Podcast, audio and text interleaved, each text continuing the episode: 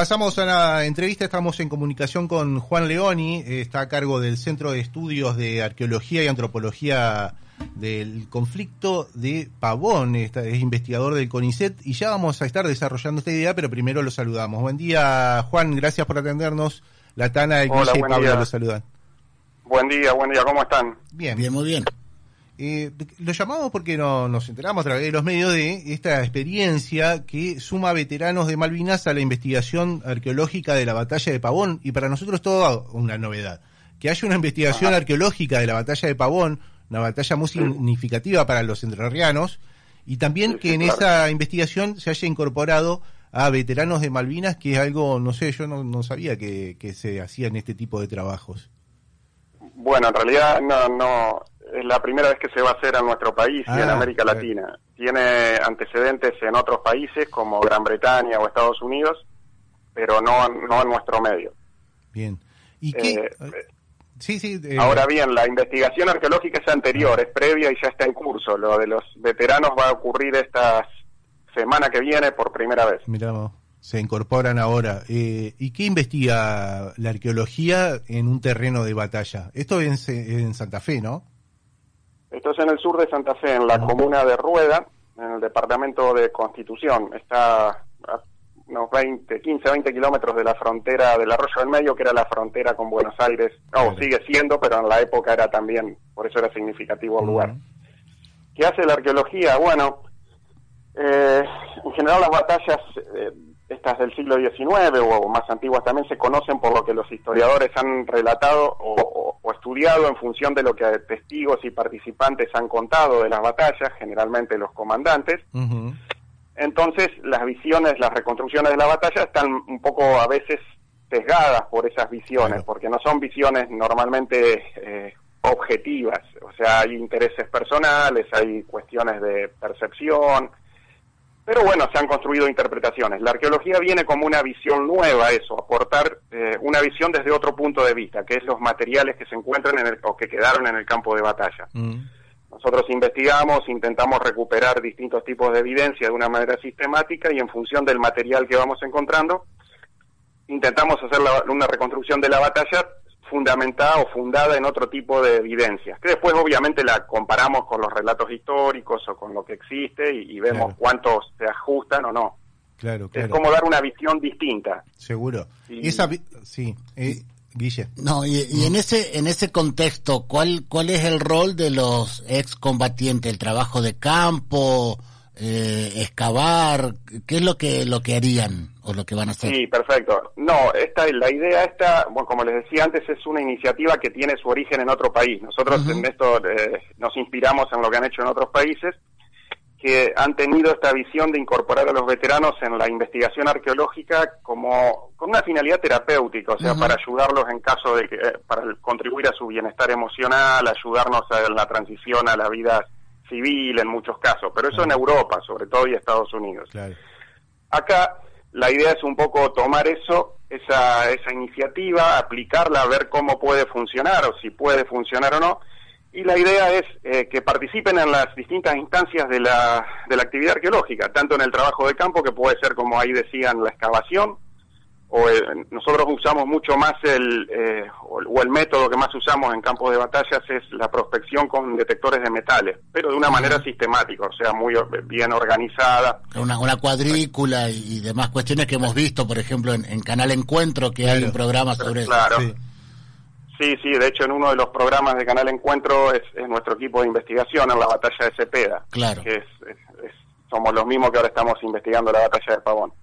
Pero claro, lo que se hace es de una forma sistemática, eh, distintas técnicas de campo, distintas maneras de recuperar material, y después todo lo que viene después, que es la limpieza, clasificación, estudio. Ujú. La idea es que los veteranos tengan una muestra de todo, participen en esto, y ver qué repercusión tiene esto en ellos, en su bienestar emocional, eh, en, en su cotidianidad, pero también el interés histórico, en tanto Claro, ellos claro. son han sido protagonistas de un hecho histórico fundamental de, de nuestra historia nacional reciente, es que buscar una vinculación o una empatía con los participantes de los hechos históricos de hace 160 años, en este caso de Pavón Sí.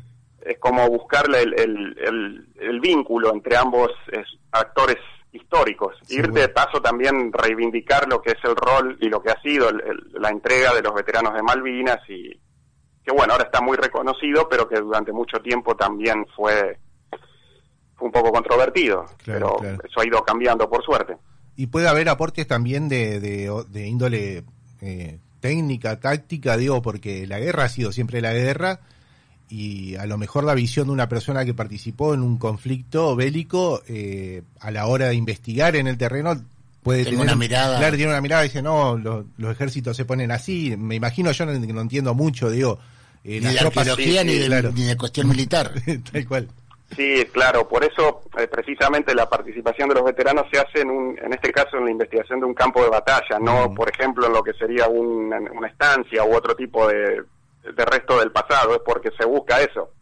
Es que eh, hay diferencias obviamente porque son 160 años, distintos tipos de tecnología militar, distintos tipos de tácticas, pero hay una experiencia básica que es como decías ahí, como decías anteriormente, que es como un poco universal, es el hecho de cómo se vive la situación de combate, pero también otras cuestiones como cómo se alimentaban en esa época y en Malvinas, comparar eh, todo tipo de, aspectos de la experiencia militar y bélica. Bien, y, claramente el aporte que pueden hacer es, enorme. Claro, claro. ¿Y el grupo ya está conformado? Digo, ellos ya, ya ustedes los contactaron, ya está armado, ya están preparados para la semana que viene.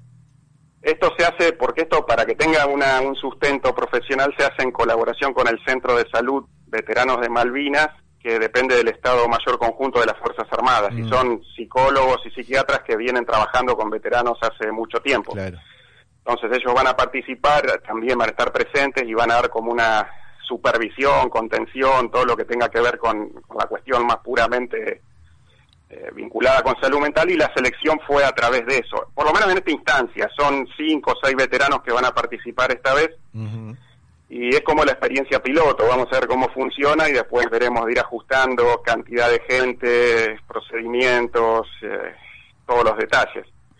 Eh, hablabas recién que eh, el equipo de ustedes está haciendo la batalla de Pavón ahora y que anteriormente estuvo trabajando en, en Cepeda. En, en estas dos batallas, Urquiza, digamos que es como nuestro, nuestro padre de la provincia en, un punto, tuvo un rol importante.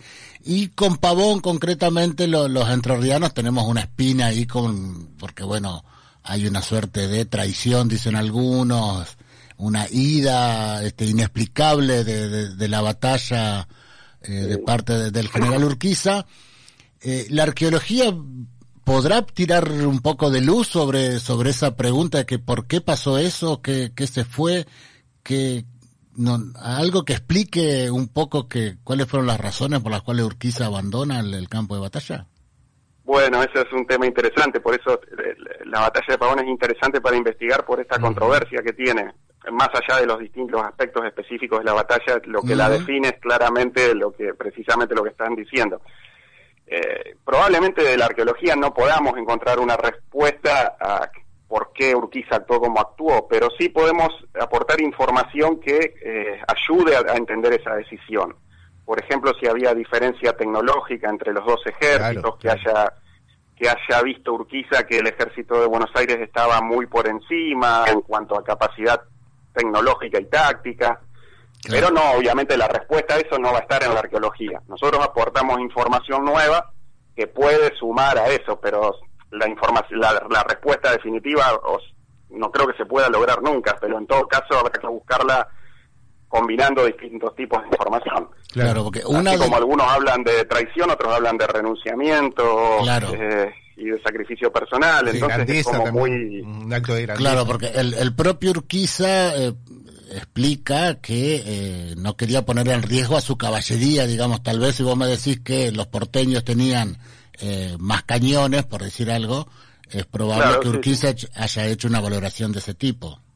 Eso Puede haber hecho una valoración puramente táctica, pero mm. también seguramente combinó con otras cuestiones que tenían que ver con cálculos políticos, con mm. eh, cuestiones personales que tenía de rivalidad con, por ejemplo, Derqui o Sá, que eran del, del, propio bando, más allá de la, de la, amistad con Mitre también. Eh, hay muchas cosas que pueden haber influido nosotros desde la arqueología lo que podemos aportar es más del aspecto específicamente militar y lo que pasó en el, en el momento. Claro. Eh, hasta ahora no estamos viendo, digamos, grandes diferencias tecnológicas entre los dos ejércitos. Ah, no estamos bien. encontrando eh, evidencias de armamento muy moderno, pero bueno, eso puede, de- o sea, de un bando sobre otro. Claro, pero claro. eso puede ir cambiando con el desarrollo de la investigación. Te iba a preguntar eso sobre eso. Juan, Ajá, porque, claro, eh, digo, los historiadores que uno lee entienden que, eh, por ejemplo, Bartolomé Mitre no le había ganado a nadie hasta ese momento, eh, y Urquiza era un general consagrado. Eh, Sí, claro, a lo sí, mejor esto que vos decías al principio fue determinante la diferencia tecnológica de la, del armamento, ¿no? Si uno tiene a repetición, el otro no, pero ahora vos aclarabas que hasta el momento no han detectado que haya una gran diferencia tecnológica ahí en, no, en la... no, no lo hemos encontrado, no, no, no, hasta ahora no. Eh, no en, en los documentos históricos no aparece mucha información y en el campo Claro. no estamos. Hemos encontrado algunas balas, por ejemplo, de armas un poco más modernas, pero no, no en gran cantidad como para decir, bueno, se nota un uso muy extendido de cierta Mm. tecnología nueva. No, no, hasta ahora no lo estamos viendo. No Claro. digo que no haya existido. ¿Cuánto Pero hace sí, que... son. Sí, perdón. No, no, que cuánto hace que están trabajando sobre esto y cuánto queda por, por delante. Bueno, eh, empezamos en 2019 con mucho ímpetu y nos cortó la pandemia en un tiempo largo, pero hemos retomado en el último año y este año y estamos bastante bien. Y bueno, eso depende eh, de los objetivos de investigación. Un campo de batalla es muy grande, son varios kilómetros cuadrados. Imagínense que en Pavón hubo 30, 30 32.000 efectivos de mm. los dos bandos, ¿no? Eso implica una superficie muy grande y uno tiene que privilegiar zonas donde espera, donde buscar. Nosotros estamos concentrándonos en la zona donde combatieron las infanterías, no donde combatieron las caballerías. Mm.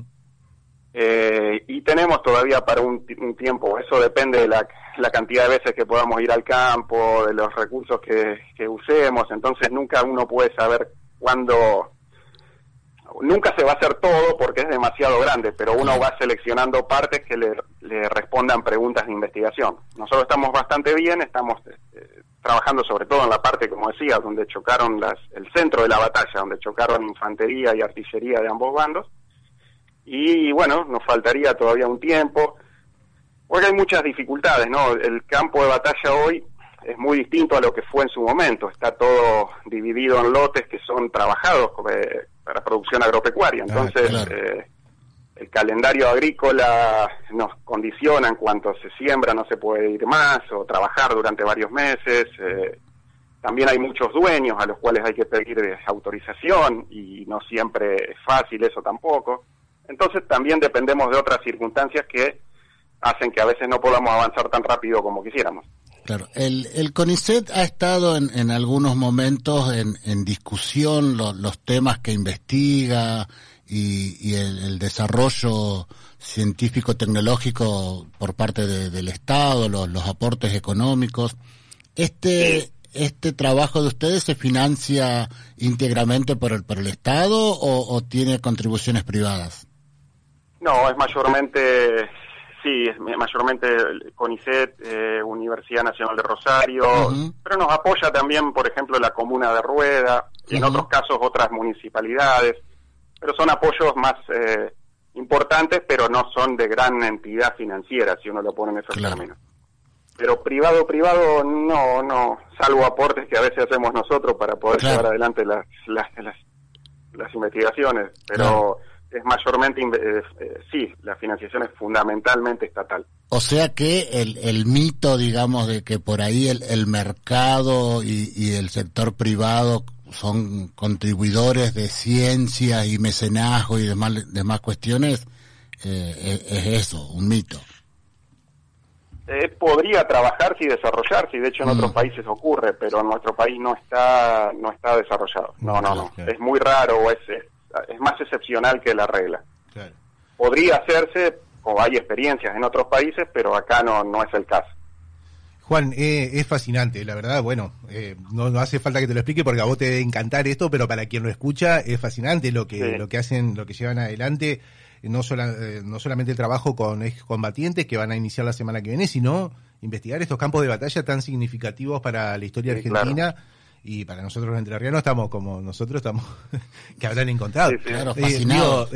para ir cerrando, pero te quiero preguntar esto, capaz que es una pregunta tonta, pero ¿qué encuentran? ¿Qué objetos, digo, encontramos? ¿Qué objetos encontramos?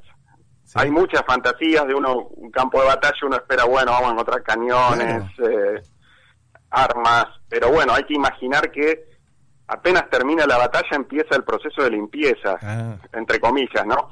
Los ganadores como que recogen todo lo que encuentran y que les sirve o no o les parece que les puede servir. Lo que queda en el campo, eh, la población local después lo va a ir encontrando a través del tiempo y lo que nos llega a nosotros los arqueólogos es lo más chiquito o lo más eh, eh, menos llamativo. Entonces encontramos muchas balas de fusil de distinto tipo, proyectiles de artillería, pero de los, los más chicos, no las balas más grandes, esquirlas, y hay partes de armas, pero rotas. O sea, un fusil entero. Imposible. Imagínate que si queda en el campo, eh, tarde o temprano lo va a encontrar alguien y si se entierra, porque pasa el tiempo, después con la actividad agrícola de tantos años, décadas de pasar maquinaria agrícola, probablemente lo va a desenterrar. Claro, claro. Pero eh, hay excepciones y nosotros hemos encontrado un caño de fusil, un tubo de fusil prácticamente completo y ah. partes de los del mecanismo de disparo porque entendemos que era hicieron un pozo, alguien hizo un pozo y tiró distinto tipo de material roto ah, y por eso es que por debajo de la profundidad de la maquinaria agrícola y eso lo salvó y hizo que lo pudiéramos encontrar. y es eh, el resto de un, va, prácticamente el tubo está entero aunque está partido de un fusil de chispa de fabricación británica, o por lo menos eh, de modelo británico. Ah, mira. Claro, acá en las afueras de, la ciudad de Paraná eh, fue una batalla entre Ramírez y Artigas, está señalado y demás, y uno tiene la, la fantasía de que si va y empieza a recorrer, digamos, este, va a encontrar algo. Esto es algo totalmente desaconsejado, digamos, que la, que la gente vaya y recoja, o son contribuciones, digamos, solidarias? no, no, no, eso es buena tu pregunta porque hay que aclararlo. Eso todo, en teoría, todo eso está protegido por ley como ah, patrimonio histórico, arqueológico nacional. Entonces no puede ir cualquiera a sacar cosas porque sí, todos nosotros tenemos que pedir permisos a distintas instituciones, generalmente provinciales, que son las que aplican la ley de patrimonio rendir cuenta de todo lo que se encuentra y después, obviamente, todo lo que se encuentra tiene que ir a algún tipo de institución. Generalmente lo bueno es que sean museos de la zona o, instituciones locales o, de la zona donde se hacen las investigaciones. La gente esto no lo comprende y, bueno, alguna gente no lo comprende y tampoco hay mucha información al respecto, entonces van con detectores y sacan y, entienden, creen que esto está bien o que no hay problemas y eso tiene varias cosas. Una, en principio, que no es legal. Y después, en segundo lugar, es que, eh, llegado el caso de que haya una investigación más sistemática, como la que hacemos nosotros en Pavón o en Cepeda, el hecho de que la gente vaya y saque material eh, afecta a la, posibilidad de hacer una mm. investigación más, eh, más, más precisa o más sistemática, porque precisamente está alterado el, registro de la batalla. O sea, al sacar cosas uno encuentra después, tiene la posibilidad de encontrar menos y sacar las conclusiones que puede sacar van a ser mucho menos eh, fundamentadas o más imprecisas. Entonces ese es el problema, sí, ese es un problema importante, ¿no? La, idea es que si la gente tiene interés de hacer esto, nosotros de hecho lo hacemos, es que se integren a los equipos de investigación formales, cosa de que se canalice esa inquietud y mm. sea productiva también. Eh, obviamente los, eh, por ahí también, no sé si es necesario aclararlo, pero nosotros no nada de lo que sacamos eh, queda para nosotros. Es como decía es todo patrimonio histórico nacional y provincial y mm. queda en instituciones eh, eh, determinadas. No no no hay venta ni, ni guardado en colecciones privadas ni nada. todo eso es bueno aclararlo porque a veces se confunde sobre todo porque había en una época algunas series estadounidenses en canales de tipo Discovery, que, buscaban cosas y las vendían. Y eso puede ser allá porque la legislación lo permite, pero acá no, no sería el caso. Acá no se puede hacer eso. Eh, en teoría no, pero en la práctica sí. Sí, yo me imagino. Acá en Entre Ríos tenemos muchos sitios eh, muy relevantes donde hubo, bueno, como dice claro, el, Espinillo y demás. eh, eh, ¿usted, el CONICET, puede responder a un requerimiento de una provincia? Por ejemplo, si Entre Ríos lo llama para investigar este sitio que, que dice Guille, eh, ¿se puede llevar adelante esta tarea? Bueno, en realidad pueden contactarse con algún investigador de CONICET o de alguna universidad y, y proponerlo. Sí, sí, claro. Eh, no el CONICET como institución, porque eh, probablemente van a o van a derivar a alguien, probablemente, pero lo más por ahí lo más factible es contactar a algún alguna institución tipo universidad o algún investigador, investigadora específico y, generar y ver el interés y, armar proyectos para desarrollarlo. Bueno, si cuando terminan con Pavón quieren venir para acá, nosotros les, invitamos un asado, ya nuestra contribución al grupo de investigación. Y nos sumamos no, nuestra vinculación con Entre Ríos es con, en principio, con la gente de Campamento Calá, que tenemos alguna buena relación y también en, perspectiva, pero ahora la verdad no podemos encarar algún tipo de investigación ahí, que fue un sitio, un lugar muy importante mm. también. Bueno, el asado igual que, el asado igual que, la invitación al asado Perfecto, eso, eso sería muy bueno también. Juan, muchas gracias por tu tiempo, por la entrevista, ha sido un gusto para nosotros charlar con vos. No, muchas gracias a ustedes por interesarse y por darnos la oportunidad de, difundir lo que hacemos. Bien, bien. Hasta pronto. Espero que haya sido claro. Sí, clarísimo. Perfecto. Gracias. Muchas Juan Leoni pasaba por aquí por Paracaidistas Polacos, es investigador del CONICET, está a cargo del Centro de Estudios de Arqueología y Antropología del conflicto de la batalla de Pavón, investigaron también Cepeda y la semana que viene se incorporan excombatientes a esta indagación que se hace sobre el terreno de batalla.